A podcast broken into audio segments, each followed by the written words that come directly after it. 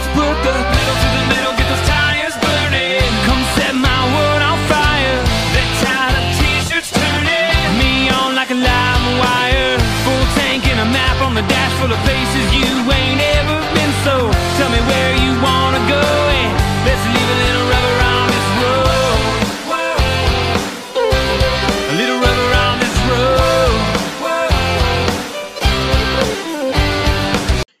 año 2021 de campeonatos interesantes, cambios reglamentarios y transiciones en las principales categorías del automovilismo mundial, tuvimos una categoría que recaló de sorpresa en el plano del deporte motor global. Una categoría que busca, además de brindar espectáculo y tener su propia reputación, transmitir un mensaje de concientización sobre las problemáticas ambientales, buscar una equidad de género y darle otra perspectiva al aún resistido automovilismo eléctrico. En 2021 se estrenó el Extreme E, un campeonato de rally y carreras off-road integrado por vehículos 100% eléctricos, que recorrerán 5 puntos recónditos y alterados del mundo, donde reconocidos pilotos disputarán competencias en lugares extremos, mientras se intenta reconvertir y devolverle la vida a sitios que han sido afectados por el calentamiento global, la deforestación, la contaminación en glaciares y océanos, entre otros problemas. Aprovechando que este fin de semana se disputará el X-Prix de Senegal, conoceremos en detalle qué es la Extreme E y por qué es una propuesta muy interesante para seguir.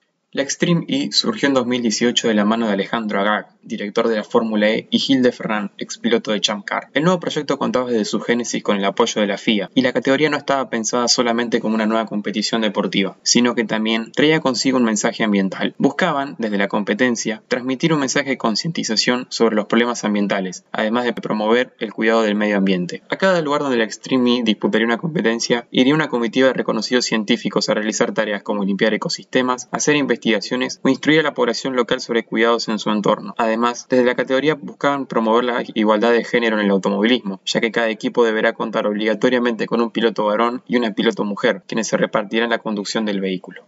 El formato de competencia es muy similar al utilizado en el Campeonato Mundial de Rallycross, donde los equipos y pilotos realizarán dos mangas de clasificación de cuatro coches para llegar a una ronda final. El ganador de la competencia se define por la posición en pista y no por la suma de puntos. Cada manga tendrá una duración de dos vueltas a un trazado de entre 6 y 10 kilómetros de extensión. Los puestos se deciden a través de un sorteo y se reparte la conducción en una vuelta para el piloto masculino y otra para la piloto femenina. El cambio de piloto se produce a través de una parada en boxes a mitad de carrera. Cada ganador sumará 3 puntos y aquel binomio que haga el salto más largo sobre un obstáculo recibirá un incremento de potencia a través de un hiperboost. Además, desde las redes sociales de la categoría se propone a los espectadores votar a sus pilotos favoritos, para que estos puedan decidir su puesto de salida en las mangas clasificatorias y evitar el sorteo. Esto se hace a través del Grid Play, un hashtag utilizado en Twitter o desde la propia página de la Extreme E, donde se vota a los pilotos.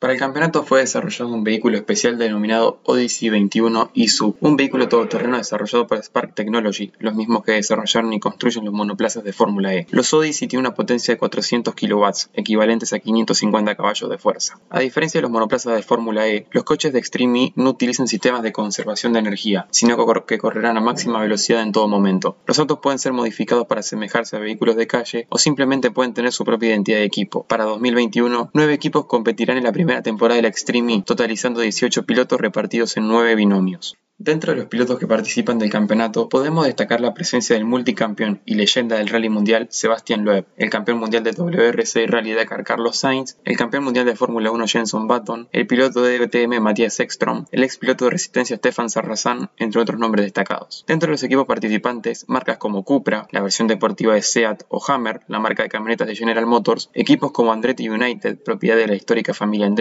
o Chip Ganassi, con dilatada experiencia en monoplazas y stock cars, son algunos de los nombres ilustres dentro de la Extreme E, dando a conocer el nivel y la trascendencia que se le da a esta nueva categoría. Tal es así que Lewis Hamilton, vigente heptacampeón mundial de Fórmula 1, y Nico Rosberg, campeón de Fórmula 1 en 2016, tienen sus propios equipos en la Extreme E. En esta temporada está previsto que la Nobel Extreme E dispute 5 rondas en 5 puntos específicos del planeta, los cuales cuentan con un ecosistema adulterado o afectados por los problemas ambientales. La primera ronda se disputó en el desierto de Al-Ula, Arabia Saudita.